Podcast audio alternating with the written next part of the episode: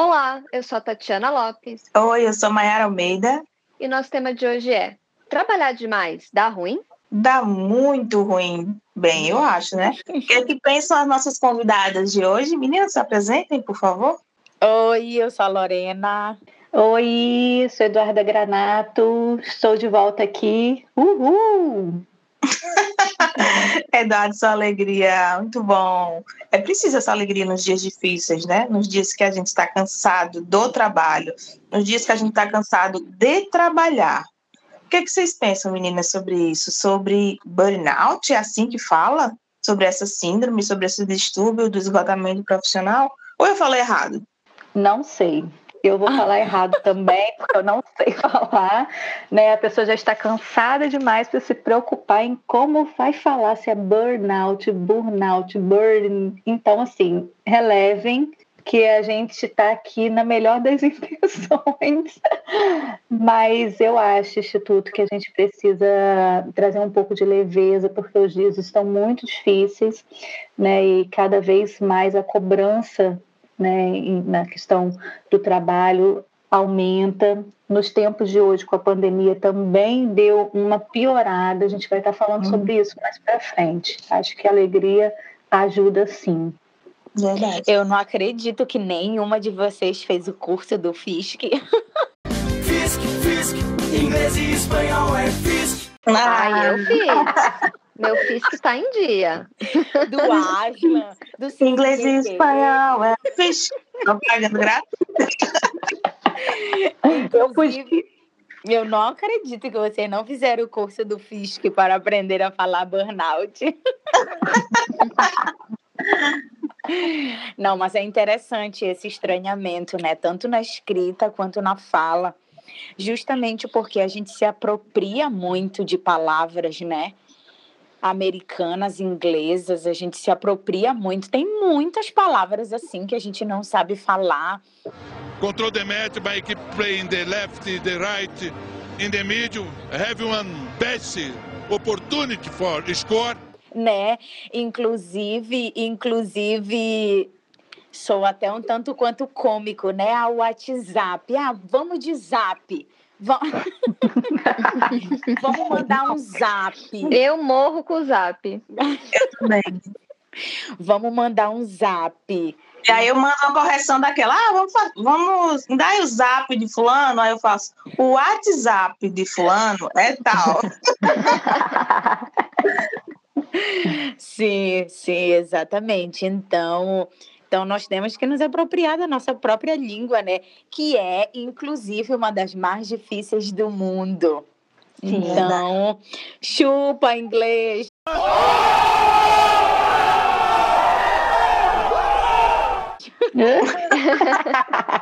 Mas vem cá, é, a gente comentou um pouco, né, é, no episódio de Verdades Difíceis de Engolir, das palavras em inglês.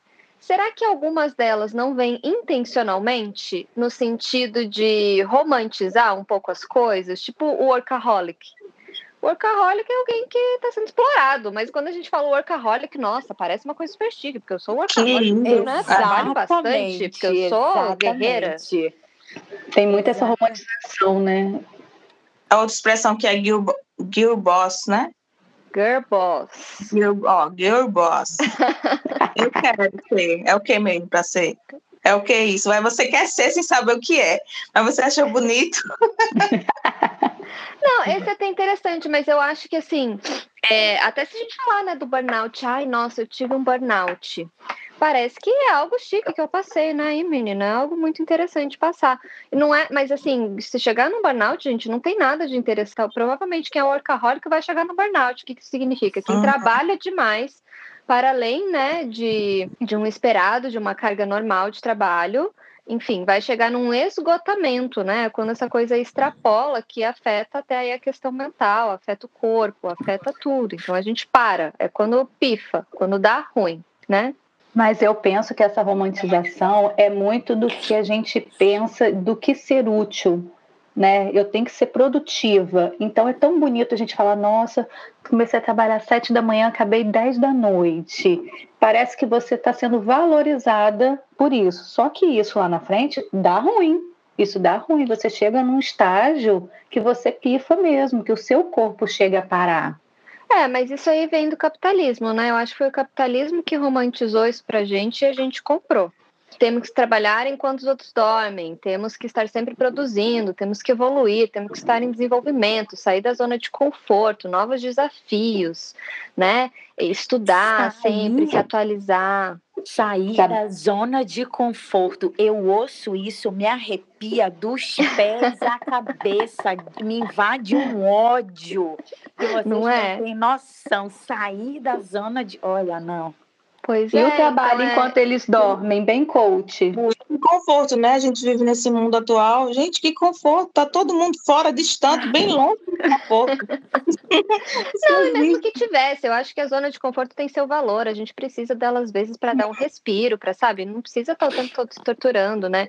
Mas é isso. Eu acho que o sistema capitalista ele se atualiza e aí o que antes as empresas tinham que cobrar dos funcionários pela produtividade, hoje não precisa. Hoje os próprios funcionários se cobram que tem que produzir. Então é muito Uhum. interessante, né, para o próprio sistema que isso aconteça.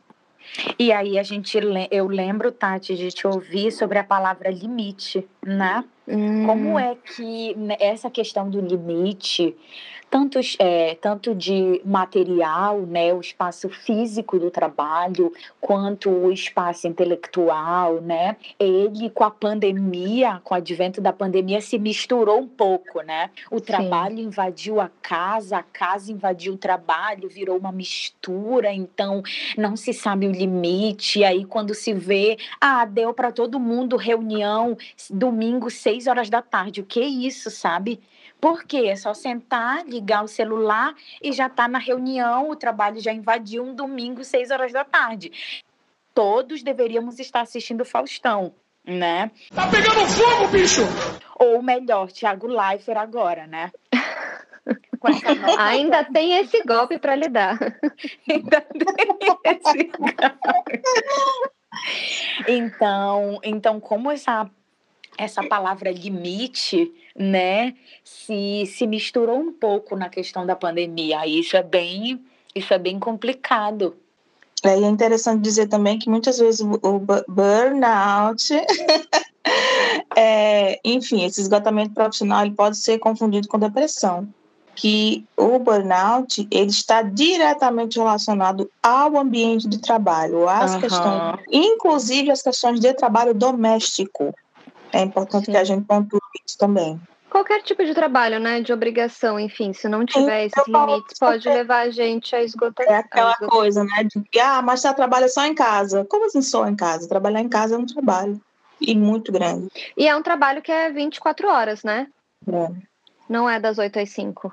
Né? Quando acaba o dia, você ainda tem que fazer a janta, você ainda tem que pôr a criança para dormir, você ainda tem que preparar a comida do dia seguinte. Então é realmente bem fácil de ir ao esgotamento com ele. É por isso que esse, essa, essa palavra que a gente não sabe falar está tão em alta hoje, porque antigamente não se falava sobre síndrome de esgotamento emocional por conta de trabalho. Era sempre depressão, tudo depressão, tudo depressão. Era tudo colocado no saquinho da depressão e pronto. Hoje a gente está tendo um pouco mais de cuidado para estar é, observando esses sintomas, né? Para entender se é uma depressão ou se é o excesso de trabalho, se é qualquer outra coisa.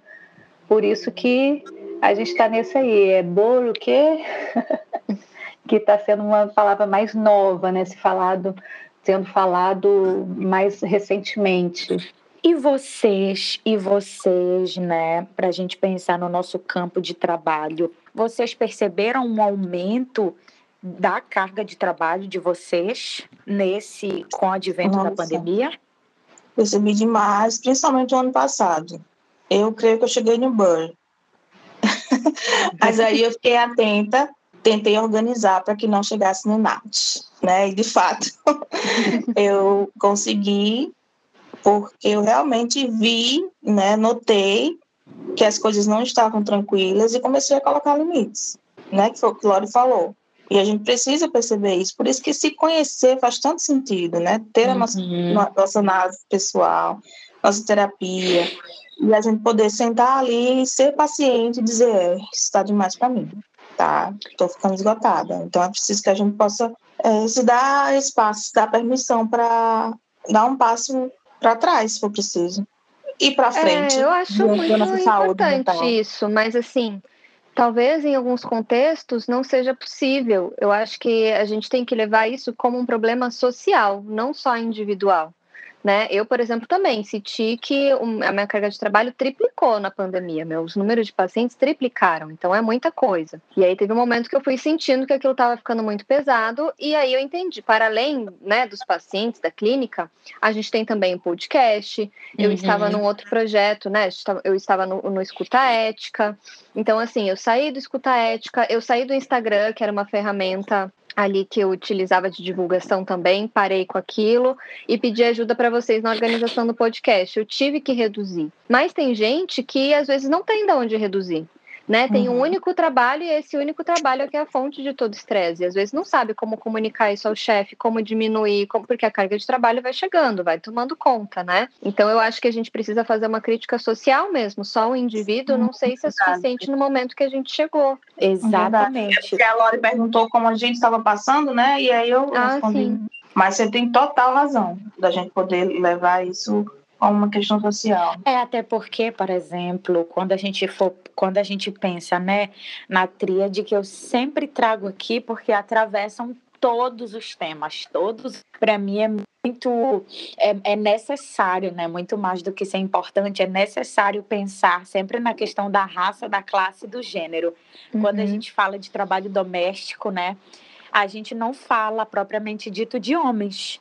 Então, a gente fala de mulheres que têm uhum. tripla carga de trabalho, né, que tem a, a, o espaço doméstico, tem a questão da maternidade, tem a questão do próprio trabalho, né?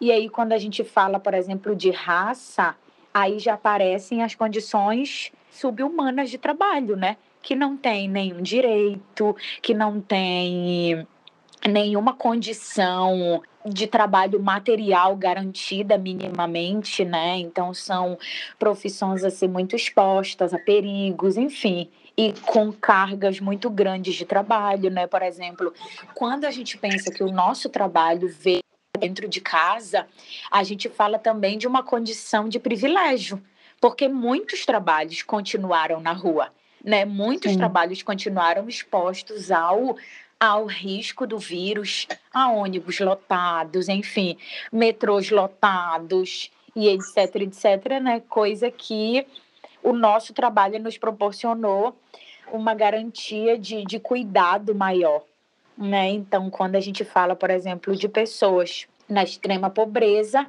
então essa, essa carga de trabalho, esse esgotamento profissional, né, é muito mais silenciado ou então entendi que faz parte para eu ter um salário, nem que seja mínimo, no final do mês, entendeu? É, e sabe se a gente pensar, talvez por isso que essa síndrome tenha esse nome, né? Burnout, algo assim de outra língua, algo mais porque inicialmente eu acho que era uma coisa que acometia, digamos assim, as classes mais altas. Então era aquele diretor de empresa que trabalha muito, que faz muitas reuniões, que viaja bastante, né? É, e hoje a gente vê chegando nessas outras classes, que assim, principalmente na pandemia, é o cara que é o entregador de aplicativo, sabe? Que recebe uma miséria, que não tem direitos e que vai ter que trabalhar de manhã, de tarde, de noite para ter assim a mínima condição de sobreviver. Né? Então, acho que assim, foi escalonando ali a questão. É, e também entra naquela, me faz pensar, Tati, essa questão do, do trabalhar para sobreviver, né? Uhum. uhum. É, do que trabalhar para ter. É, então, por exemplo, eu tenho eu aumento a minha carga de trabalho para ter ainda mais acessos ao que eu já tenho. Por exemplo, uma viagem a mais para conhecer vocês. Ai, eu só quero a gravação do After pessoalmente, vai ser lindo. e aí, então, é diferente de ter uma, uma carga excessiva de trabalho para sobreviver, né? Para ter o, o não sei o se básico, né? entender o básico, o básico. Às vezes nem o básico, né? Às vezes nem o básico, exatamente. A gente está no momento de Brasil onde voltamos né, ao mapa da fome. Isso é muito, muito sério. Gente, voltamos ao mapa da fome. Lembrando que fome não é o que se sente entre uma refeição e outra, né? Então, isso é muito grave. E é isso, essas pessoas têm como sentir, se tratar do burnout, parar tudo e não tem, né?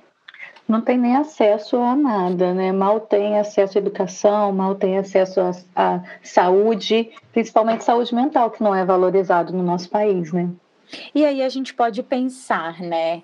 Eu gostaria de, de, de pensar com vocês o que a gente poderia fazer para amenizar tal situação, né? Como a Mayara já falou. Ah, seria se conhecer mais, saber do próprio limite, estar mais atenta ao próprio corpo, ou realizar atividades paralelas em que envolve o próprio desejo, né? Uma caminhada, uma atividade física. O que, que vocês pensam? Eu acho que é preciso Ele... estabelecer limites, né? Antes é. de estourar, antes de explodir, assim, uma carga de trabalho tem que ter oito horas por dia. Mais do que isso, eu acho que não é saudável, né? Estabelecer um ambiente de trabalho, então, mesmo que seja em casa, mas assim, deixar um cantinho separado para isso, né? Não é algo que vai invadindo a casa. Você está na sala, na mesa de jantar, daqui a pouco você está na sala de estar, daqui a pouco você está trabalhando no quarto da cama e tá, sabe? É, tem, eu tenho pacientes que estão sentindo ansiedade, que assim, chega na sala de casa, já dá um ataque cardíaco, porque o trabalho está ali né? Então, é, é às vezes está numa refeição, mas está ansioso, porque o trabalho tá, era naquela mesa, né? Não, não tem mais essa divisão. Então, acho que primeiro é estabelecer esses limites físicos de carga horária, né? E é, é isso. Passou daquele horário de trabalho, desativa a notificação, né? De mensagem, de e-mail de trabalho. Tentar comunicar esses pares, né? Sobre isso também. É, tem acontecido muito do trabalho ser no quarto. Né? O trabalho uhum. geralmente geralmente no quarto tem uma escrivaninha, uma mesinha, até mesmo de maquiagem. E aí outro dia eu ouvi de um paciente, uma paciente assim, Mayara, é, tem uma conquista para contar. E eu, ah, é, que bom, fala aí. Daí ela falou, agora eu estou trabalhando em outro espaço que não é o meu quarto de dormir. Olha só as conquistas atualmente, né?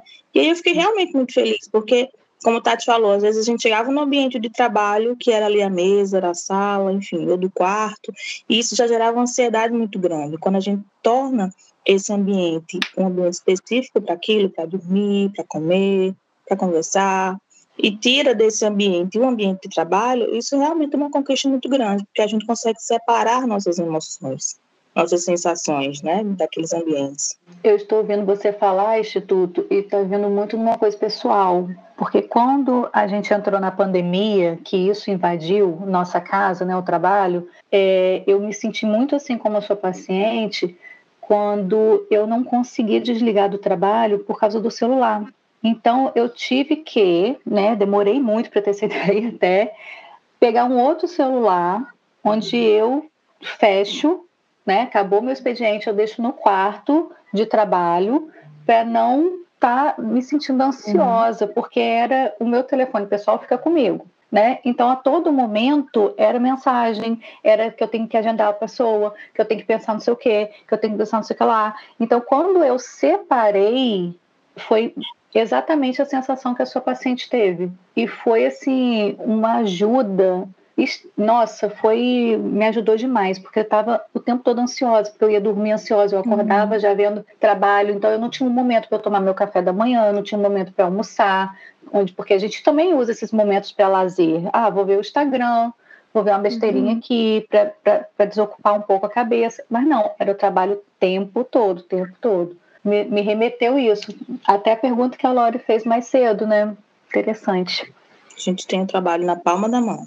E aí é preciso realmente organizar para que isso não nos, não nos destrua, não nos destrua, não nos destoie, né, da nossa própria vida, da nossa própria condição de humano, né? Senão a gente vive, vive robotizado. A partir da crise, tem uma descoberta, né, no sentido de que a, a partir desse momento aqui de crise, de exaustão, de esgotamento, eu posso descobrir ou redescobrir aquilo que eu também posso realizar, né, que é uma atividade física. Inclusive, começarei terça-feira o crossfit. Gente, me tornei o que eu mais queria. Uma crossfiteira. Uma crossfiteira. Uma Não sei crossfiteira. se a nossa amizade dá conta disso, Lore. Gente, imagina o nojo. Imagina o nojo crossfiteira. Imagina uma mulher enjoada. Ai, Lorena. Não, brincadeiras à parte. Então, é, essa descoberta, né, a partir da crise, mas que seria bem melhor se não fosse a partir de uma crise. Mas geralmente o sintoma ele aparece exatamente nessas condições, né, para fazer uma nova descoberta é, e eu acho que é importante a gente pensar, porque assim, mesmo que a pandemia passe, se acalme, muitas empresas parece que vão aderir ao home office, né? Uhum. É, para além da pandemia. E acho que também esses trabalhadores aí com condições precárias também não devem mudar tão cedo, né? É até a economia mudar, até enfim, é, muita coisa precisa girar e muitos direitos precisam ser reconquistados. Então, eu acho que sim, é preciso que a gente pense nessas alternativas e nesses limites, né? É, e algumas coisas também na minha clínica aconteceram, por exemplo, pacientes que começaram a pintar em casa mesmo, e a criar uhum. quadros. Outros pacientes que começaram a escrever sobre a própria história e colocar a escrita realmente como parte dessa situação, dessa transformação que está acontecendo por conta da situação atual, Covid, economia, saúde, educação. Então, é, eu vejo na clínica algumas transformações acontecendo, isso é muito bom. Para a saída dessa situação que a gente está falando, né? Do, do burnout, dessa, dessa de esgotamento que pode acarretar essa situação que a gente está vivendo agora. É, infelizmente, eu acho que vai ser cada vez mais comum. Eu, há três semanas atrás, um mês, não sei, vi a notícia. Vocês conhecem o Bumble? Bumble é um aplicativo tipo Tinder, assim, aplicativo de paquera, é, né? É. E o Bumble, na, há três semanas atrás, um mês, eles pararam a empresa inteira por uma semana por uma condição de burnout coletivo. Nossa. Gente, vocês conseguem imaginar o que é um burnout coletivo? Uma empresa inteira estar em colapso e eles pararem uma empresa inteira gigante, uma empresa bilionária, milionária, não sei, por uma semana assim, uma semana não vai dar para nada. Se a gente está falando de burnout coletivo, se para tudo, retoma do mesmo jeito, não vai dar para nada. Mas chegar ao ponto disso, de parar lá de cima até embaixo, é porque o troço está muito sério. Né? Isso está incrustado ali na cultura da empresa. Então eu acho que daqui para frente talvez a gente veja cada vez mais episódios como esse. E eu não sei se isso é bom ou ruim, porque assim, ao mesmo tempo que pensa do lado do, do, dos funcionários, né? É ruim porque você chegou a tal ponto uma empresa inteira. Eu não, não tinha visto isso, eu tô apavorada. Sim, gente, imagina o clima desse lugar. É. Todos os dias, o dia inteiro, você trabalhar com todas as pessoas ao seu redor esgotadas. Imagina a pressão que deve ser por metas, por resultados, por não sei. Então, é, é algo, é realmente muito difícil de imaginar e muito, muito sério. Mas eu, eu acredito que muitas empresas estejam vivenciando e que. E e que não tomam providências, né? Enfim, colocam na, na conta individual de cada um.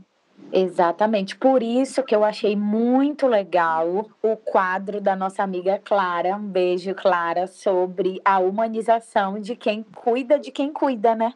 Porque uhum. nós estamos aqui, nós estamos é, na, cada, um na, cada uma nas suas clínicas, né? De pessoas, mas também nós precisamos ser cuidadas, né? Humanizar o nosso próprio uhum. trabalho. Então, é, a nossa carga de trabalho aumentou muito na pandemia, né? E essa questão de de agenda cheia, de remarcação para o final de semana, né? sábado à tarde, sábado pela manhã, domingo. É, eu me vi atendendo uma pessoa domingo.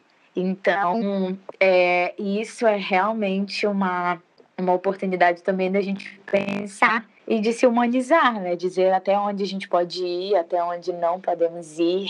Vamos falar então um pouquinho sobre o tratamento, né?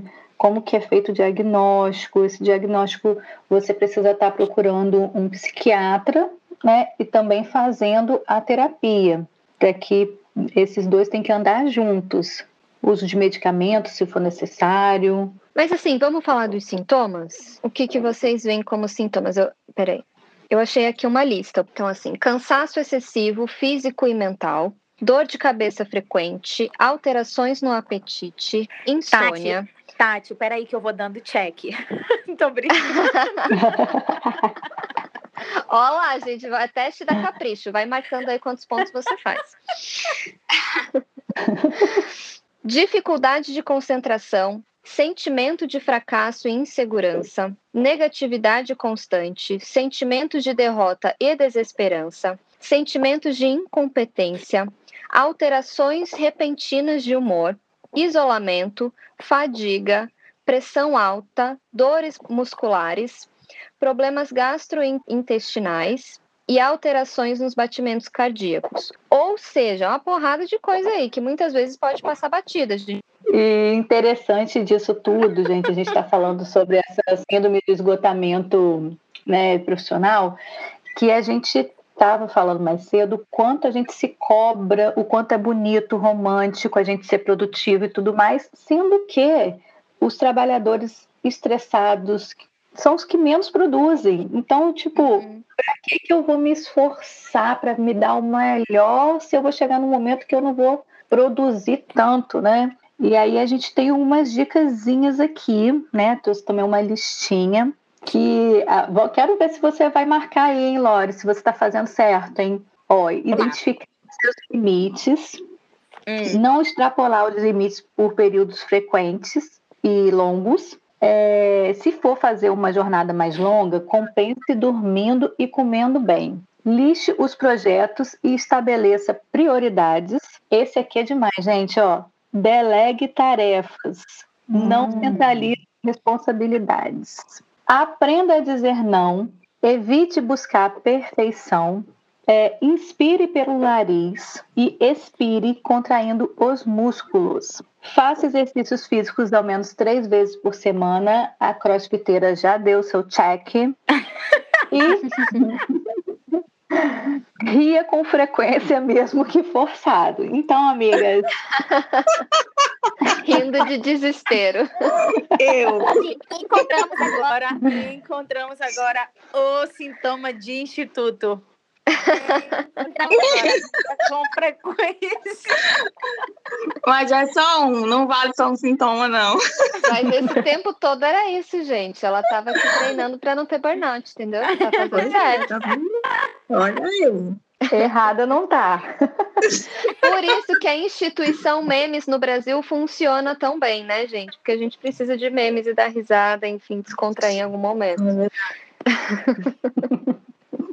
Mas então é isso, eu acho que ao né, se deparar com esses sintomas, é preciso buscar um profissional, porque muitas vezes o profissional vai dar um laudo para que você se afaste do trabalho. Eu acho que quando se chega num burnout, realmente precisa de um afastamento por um período, né? Para daí fazer essas coisas que a Duda está trazendo, para a gente né, traçar uma linha de tratamento e realmente poder recuperar esse sujeito. Quem vai dar o meu? Quem se o meu laudo aí, gente, para eu poder. Você tem um... bastantes profissionais super, super indicados ao seu redor. Você só precisa escolher. Mas isso que é o difícil, né, do profissional autônomo. Se não trabalha, não ganha. E aí, né? Então, profissionais aí que têm CLT conseguem, né? Às vezes, uma licença remunerada, se afasta do trabalho, leva o laudo ali para o RH e consegue. Mas os profissionais autônomos têm essa dificuldade, né? De se afastar, não vai receber. Mas tem que ter essa programação, né? Também de você pensar e se programar para ter pelo menos uma semaninha aí de de folga para. Viu? Tem que programar o burnout para. Calma aí, não chega agora não. Só no final do mês. né? Programar o burnout para bater ali quando você tem sua reserva, quando você pode parar. É isso, né? Mas o burnout não avisa quando chega. Então a gente tem que estar tá atento e procurar essas alternativas para quando ele estiver próximo, a gente já poder evitar e talvez não precisar chegar nesse ponto, né? É, e aí esse próximo que você diz é exatamente esses sintomas que você trouxe, né? Se você percebe Sim. que isso está acontecendo de forma mais diferente, porque a gente sente que o nosso corpo ele nos diz, olha, tá, Sim, tá, ele dá tá sinais. Ouvir realmente. Às vezes a gente, a gente escuta, a pressão tá alta. Ah, besteira, não veio só. Nossa, estou me sentindo tão cansada. Ah, é porque eu dormi mal ontem. Aí vem o cansaço de novo. Então, assim, vamos nos ouvir, porque o corpo fala, né? O corpo nos dá sinais e a gente precisa desses sinais para realmente conseguir buscar ajuda. É, e até interessante isso, acho que a Duda que falou, né? De que profissionais esgotados rendem menos, produzem menos, né? Trabalham com menos qualidade. Em contrapartida dessa mesma notícia do Bumble que eu vi, eu vi outra que eu acho que é da Islândia, que eles estão é, implementando semanas de quatro dias úteis. Então não são mais cinco dias, são quatro dias que você trabalha e tem mais tem três dias de descanso. E que eles têm visto mais índices de produtividade, de mais qualidade, uhum, de uhum. rendimento. Então eu acho que talvez a gente tenha que olhar para esse caminho, sabe? É, até porque o brasileiro trabalha demais. Quem trabalha no Brasil trabalha muito. Para sobreviver, né? Exatamente. Estava falando mais cedo. Aí a gente já entra em outra esfera, né, gente? Vamos é. pensar nas eleições que temos ano que vem para votar bem, para termos melhores condições de tudo, porque isso aí é a cultura do país, né? É. Outro episódio. É outro episódio, vamos sim. Então é isso, falando de trabalhar em fim de semana, nós trabalhamos, porque nossas gravações são sempre aos sábados, né? Então vamos encerrar para poder almoçar, para poder viver, para poder descansar, meninas. Para poder não ter burnout. Isso. Vamos Tomar dar um checkzinho um ali na lista da Duda. Tomar um banho, varrer uma casa. Fazer uma skincare a minha. Beijos, meninas. Então convido aí as nossas ouvintes, né, a nos acompanharem nas redes sociais, arroba afteranálise, tanto no Instagram quanto no Twitter. Toda terça-feira, às 10 da manhã, sai episódio novo por aqui. E aguardamos vocês para nos ouvirem. Muito obrigada, meninas. Vamos descansar. Um beijo a todos, a todos. Vamos, bom sábado. Beijo. Tchau, tchau.